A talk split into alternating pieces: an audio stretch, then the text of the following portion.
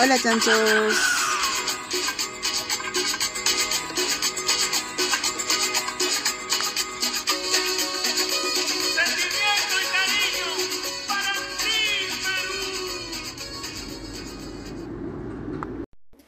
Hola chanchos, ¿cómo están? Yo soy Romina y bienvenidos para el chancho nuevamente, otra vez en este su programa veraniego, porque es lo que hay en este 2021 tan, tan, tan pendejo, tan extraño, tan weird, que de verdad que a mí me ha gustado un montón estar aquí metida en, en toda esta situación pandémica. Creo que algunas personas se enojan un toque cuando digo que estuvo de puta madre, pero no importa, la verdad que este año está en todas, el año pasado también ha estado muy, muy, muy diferente y creo que debemos agradecer eso. Hoy eh, vamos a conversar un poco acerca de los animales de mierda. No sé si son ustedes, soy yo o en realidad somos todos.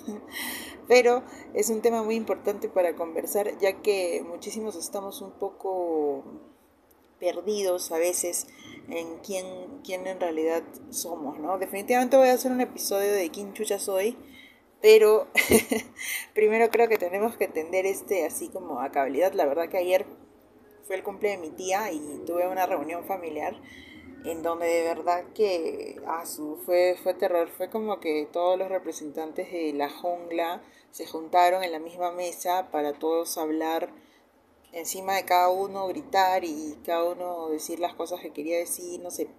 La cuestión es de que mi hijito se puso así un poco como que, ma, ¿por qué todos están gritando? ¿Por qué todos pelean? Y dije, no sé, porque así son, ¿no? Así son tus tíos, así son mis primos, ¿qué podemos ser? O sea, de hecho hay muchas puntas en mi familia que, que son bien chéveres, que hablan de cosas tranquilamente, ¿no? No se enojan así como que...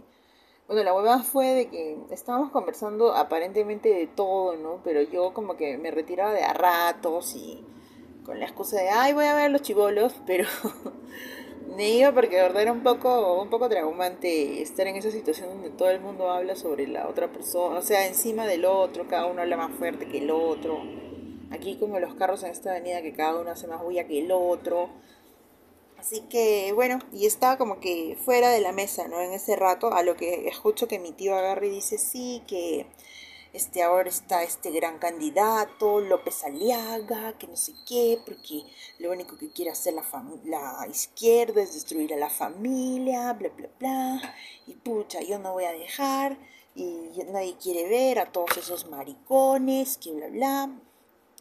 Pucha, y obviamente yo soy pues ahí el más gran animal, creo yo, de la familia, o uno de los animales de, de un rango diferente y agarré y le dije, ¿sabes qué, tío? Acá delante mío no vas a estar hablando esas cosas, ¿ya?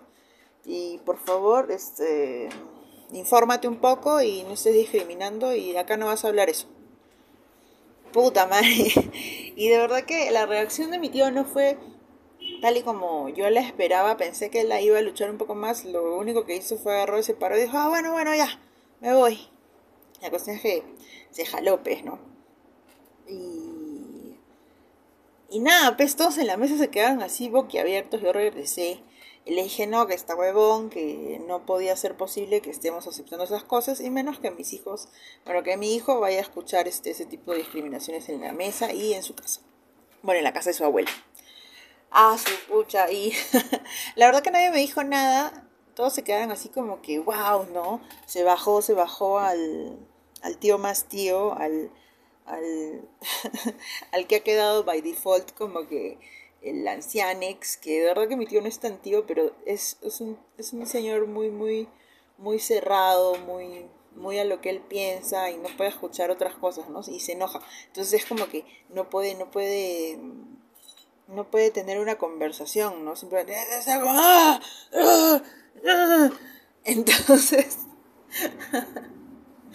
la verdad que fue súper divertido ayer en, en, mi jato, en la jato de mi mamá, porque hablamos de un montón de cosas y terminó siendo la situación muy, muy chévere, nos reímos un montón, este, casi todas éramos mujeres, así que nos escuchamos mucho. Creo que ahí este, mi primo y mi tío son un poco más duritos para conversar con ellos. Bueno, mi tío no se puede hablar, pero con las demás sí, la pasamos de puta madre. Entonces, este, este, esta forma de, de enojarse de mi tío es bastante animal, ¿no? O sea, yo también tengo esas capacidades animales de poder como luchar, ¿no? Por lo que yo creo, obviamente en este sentido es, no es algo que yo creo, sino algo que sé, algo que he podido estudiar y algo que es bastante lógico a cualquiera que pueda abrir los ojos y entender su misma naturaleza humana y a la vez entender su misma naturaleza animal, ¿no? Porque ya cuando uno este, le niega un derecho a otra persona, a uno mismo está también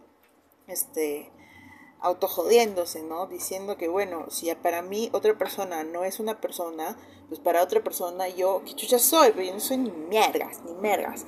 Así que hoy vamos a hablar de esto de los animales porque también me ha pasado otras peleitas, creo que en, en otros de los episodios lo he leído. Ahora tengo un artículo del New York Times que está bien bueno, está escrito por Roger Scruton y se llama Si no somos solo animales, entonces, ¿qué somos? Es una pregunta bien pendeja. Yo creo que el que somos, este, obviamente lo vamos a hacer después, como les estoy diciendo, pero esto empieza así. Los filósofos y teólogos en la tradición cristiana han considerado que los seres humanos se distinguen de los demás animales por la presencia en su interior de una chispa divina. Esta fuente interna de iluminación, el alma, no puede nunca captarse desde el exterior y de alguna manera está alejada del orden natural, quizá en vuelo hacia un lugar sobrenatural cuando el cuerpo ya no funciona y muere. Los avances recientes en la genética, la neurociencia y la psicología evolucionista han destruido por completo esa idea. Así, han hecho surgir la pregunta de cómo llenar ese espacio. Claramente, aunque somos animales y por lo tanto estamos limitados a la red de causalidad que nos hace parte del reino animal, no somos solo animales. Hay algo en la condición humana que sugiere que requerimos un trato especial. Casi todo el mundo cree que matar a un ser humano inocente es un crimen, pero no lo es el matar a una inocente lombriz solitaria. Además, la mayoría de las personas creen que las solitarias no pueden ser inocentes, y no porque siempre sean culpables, sino porque la distinción entre inocente y culpable no es aplicable a ellas, no son del tipo de cosa adecuado para ello. Entonces aquí nos habla también de esa, esa diferencia entre el ser humano y el animal que obviamente existe, que obviamente hay, pero tampoco quizá sea por las razones que nosotros estamos pensando, ¿no? Sigue, nosotros en cambio somos el tipo correcto. ¿Y qué tipo es ese? ¿Hay otros seres, animales o de otra clase que también pertenezcan a él? ¿Y qué sigue? Estas preguntas están en el centro de los cuestionamientos filosóficos actuales, como sucedía con los antiguos griegos. Distinguimos a las personas del resto de la naturaleza de mil maneras y construimos nuestra vida en consecuencia. Creemos que la gente tiene derechos, que tiene soberanía sobre su vida y que quienes viven esclavizando o maltratando a otros niegan su propia humanidad. Ciertamente hay un fundamento para esas creencias, como lo hay para todas las tradiciones morales, legales, artísticas y espirituales que toman lo distintivo de la vida humana como su punto de partida. Si, como mucha gente cree, hay un Dios y ese Dios nos hizo a su imagen y semejanza, por supuesto nos distinguimos de lo natural al igual que Él. No obstante, hablar de la imagen de Dios es una metáfora del hecho que debemos explicar y que es que damos al ser humano un trato de cosa aparte, algo protegido por un aura sagrada, en pocas palabras, no una cosa, sino una persona. Mientras vamos a, dejarnos un toquecito de aquí de este artículo, porque la situación es que si nosotros queremos saber, ¿no? Yo creo que hay una forma bien fácil de saber si es que somos o no somos. Así como, no, no voy a hacer ese chiste, por las huevas es. Entonces, para saberlo, yo creo que debemos ir a nuestra, no sé, segundo secundaria, primero secundaria, y vamos a abrir nuestro libro de biología. Y para esto vamos a googlear bien bonito aquí en el Google Organización de los Seres Vivos, ¿vale? Cuando entremos a Organización de los Seres Vivos nos vamos a encontrar con cómo estamos organizados. Ah. La hueva, muchachos, es que si nosotros vamos a ver cómo estamos hechos de verdad, cuál es nuestra, nuestra estructura, nos vamos a dar cuenta de muchas cosas. Primero, de que el nivel fundamental, bueno, al que todavía recién hemos llegado a ver, son los átomos, que ya, obvio ya hemos llegado un poco más allá, pero bueno. En organización de los seres vivos tenemos átomo, molécula, célula, tejido, órganos y sistemas. Entonces, si esta huevada no existe, yo no entiendo por qué chucha nos la enseñan en el colegio, o sea mamá, ¿qué me están enseñando? ¿Entiendes? Mire, es caca, porquería me está metiendo en la cabeza.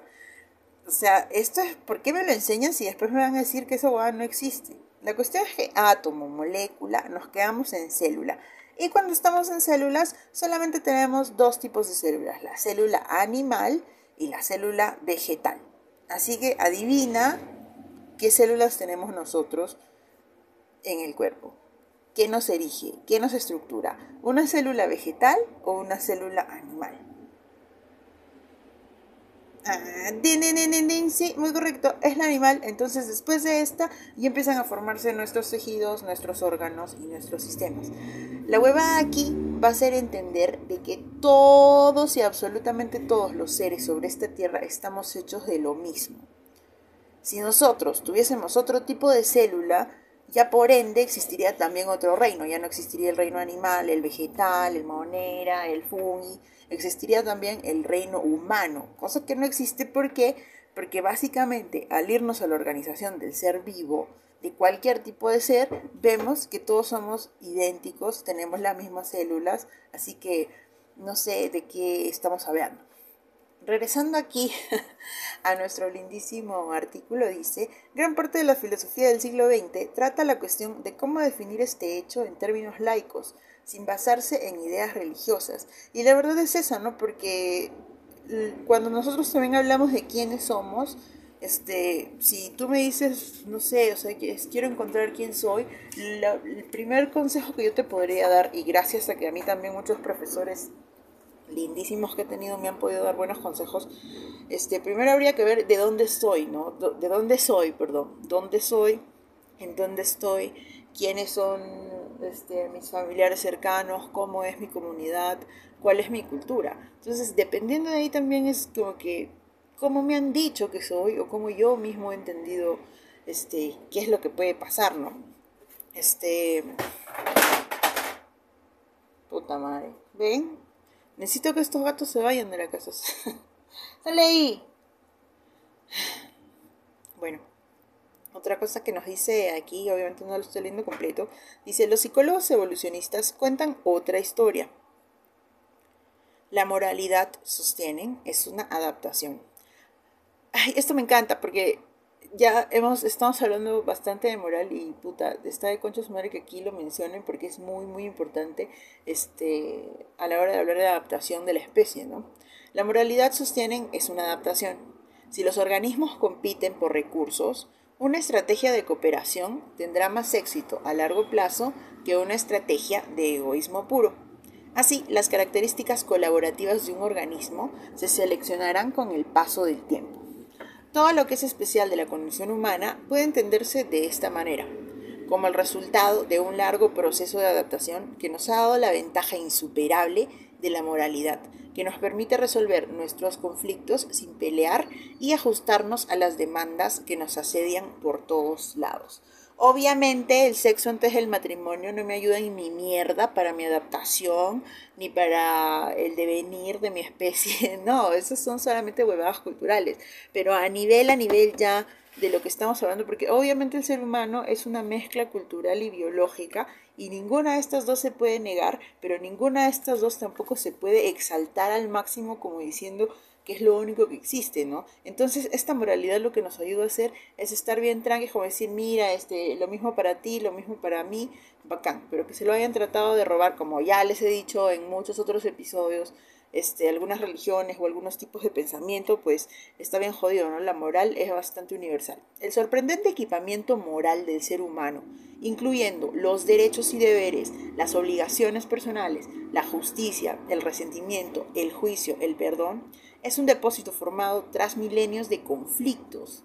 Esto me gusta mucho, ¿eh? esto está bien buena. La moralidad es como un campo de flores, debajo del cual hay miles de capas de cadáveres apilados es un mecanismo evolucionado mediante el cual el organismo humano procede a lo largo de la vida sosteniendo en todos los flancos, sostenido en todos los flancos por vínculos de interés mutuo. Entonces aquí vamos a regresar otra vez a nuestra organización de los seres vivos y darnos cuenta, porque cuando nosotros nos estudiamos a nosotros mismos, vamos a ir de arriba para abajo, ¿ok? O sea, de afuera para adentro.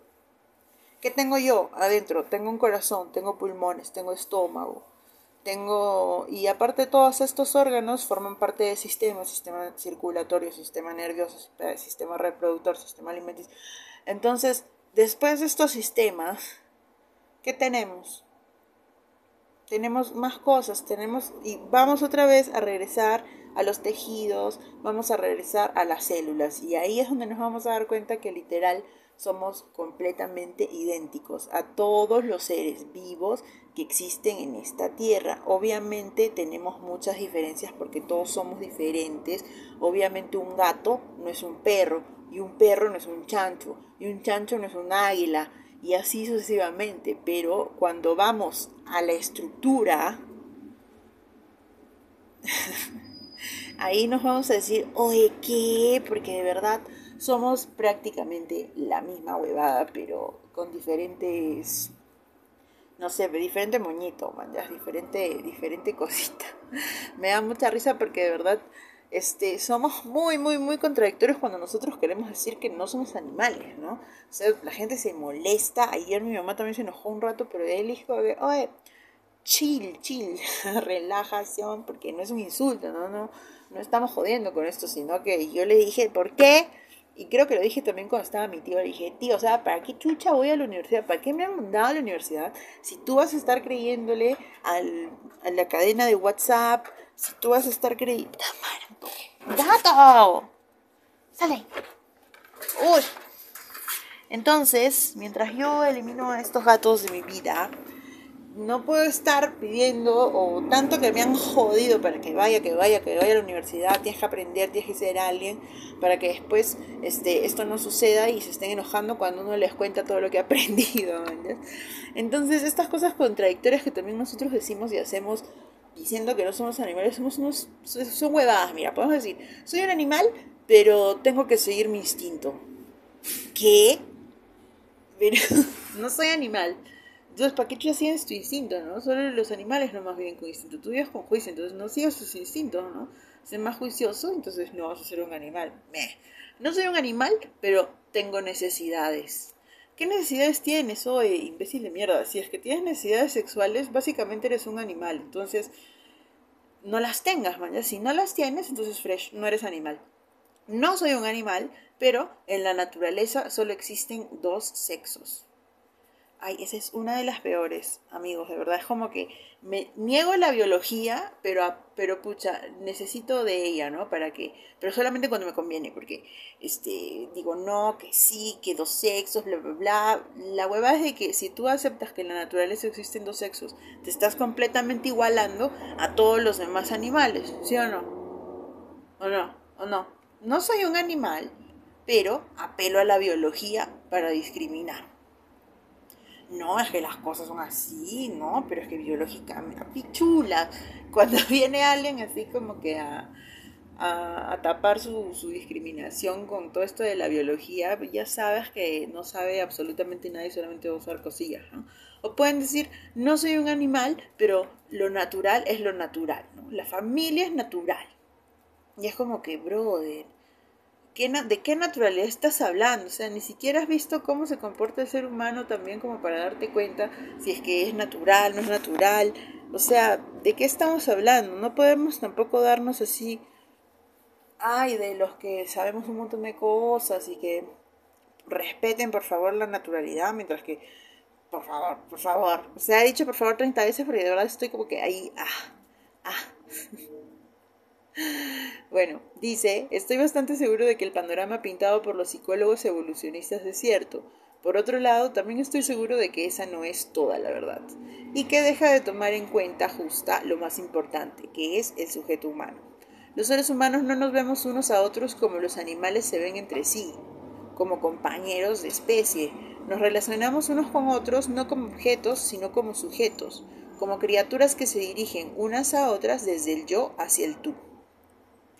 Este, tienen que leer el, artículo completo, les va a gustar un montón, pero la cuestión es que al sacarnos lo animal, al tratar de decir que no somos animales, lo único que hacemos también es deshumanizarnos, ¿no? Y ya no colaborar con nosotros, con los demás como una simbiosis que debemos tener como individuos y como en sociedad, porque de verdad todos los animales viven en sociedad. Ay, perdón que te esté diciendo animal, amigo. No quiero herir, no herir tu corazón, es lo que no quiero, yo no quiero herirte, lo único que quiero es, es, el amor, quiero amor.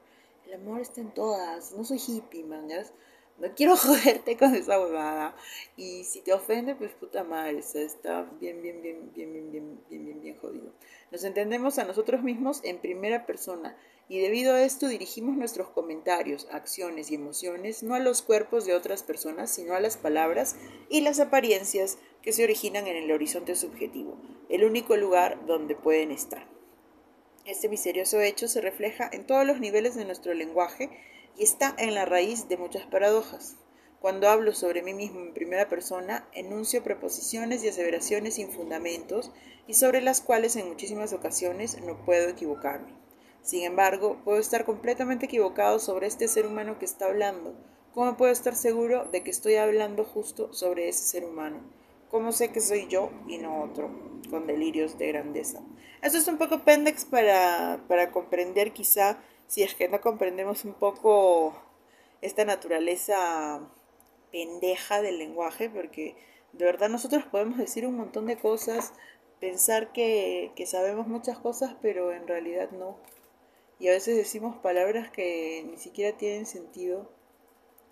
Eh, la realidad es así, ¿no, muchachos? Nosotros estamos construidos, aparte de de estar construidos por átomos, moléculas, células, tejidos, órganos y sistemas, estamos también construidos con un tejido social, estamos construidos con un tejido lingüístico, estamos construidos por un tejido cultural que nos hace ver las cosas muchas veces desde otro punto, ¿no? Ya que se ha exaltado tanto esto de la culturalidad que la gente ha dejado muy de lado lo, lo lo natural, lo biológico, estudiar lo científico y darnos cuenta de que estas dos cosas van de la mano y no solamente somos gente que aprende estupideces, ¿no? También lo, hacemos porque estamos hechos para hacerlo, tenemos cosas en, tenemos instrucciones en los genes que nos dicen, mira, por acá, por allá, tanto por tanto, entonces yo creo que debemos estar un poco más conscientes de, de quiénes somos a través de, este tipo de conocimientos. ¿no? es tan difícil, tío, por favor, o sea, no es que estés ya mayor y las personas mayores no cambian, no cambiamos porque a veces obviamente a nadie le gusta sentirse como el idiota, ¿no? Y lo peor de todo es que cuando a veces hay gente que nos quiere enseñar otras cosas, nos vienen como que, ah, mira, tú no sabes nada, ¿entiendes? Eh, entonces ahí es como cuando ya la la hueva se rompe. Yo sé, y yo, sé que ustedes, los que me conocen, saben que también yo estoy bien al, oye, te me vas a la reconchísima de tu madre, pero no cuando quiero que alguien lo entienda, ¿no? No cuando quiero explicárselo a alguien, solamente cuando quiero joderlo y que se enoje, dejarlo ahí y ya tampoco, hay gente que no merece tampoco tus explicaciones ni tus argumentos, pero hay otra gente que sí. Entonces, este, hacerlo de esta forma yo creo que está mucho mejor y tratar de hablarnos entre todos para vivir de puta madre. Pues. yo creo que no está bueno decir que no, que nadie va a cambiar. Yo creo que con, con amor, con buena onda, con buena vibra, estar ahí conversando con la gente está bueno. Obviamente hay gente que se nos va a cerrar, pero mal.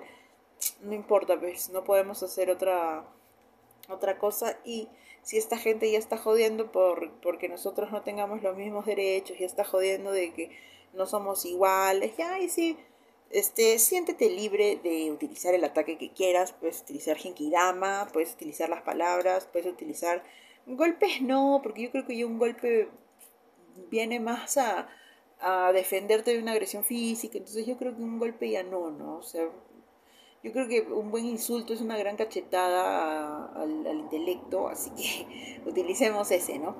Vamos a terminar el, artículo que dice, para no hacer un cuento largo, hablando en primera persona podemos hacer declaraciones sobre nosotros mismos, responder preguntas y participar en razonamientos y consejos de manera que sobrepasan los métodos normales de descubrimiento.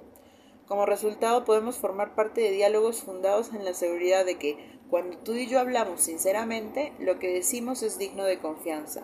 Decimos lo que pensamos. Eso está en el corazón del encuentro yo y tú.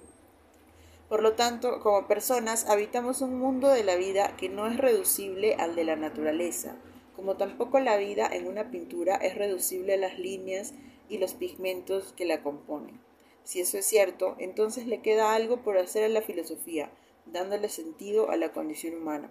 La filosofía tiene la tarea de describir al mundo en el que vivimos, no el mundo como lo describe la ciencia, sino el mundo como se representa en nuestros tratos mutuos, un mundo organizado por el lenguaje donde nos encontramos de yo a yo. Eso está de puta madre porque ahí es cuando entendemos que somos lo mismo, ¿no? Que somos una misma persona y no soy yo contra ti, yo contra el tú, ¿no? No es el yo contra el tú.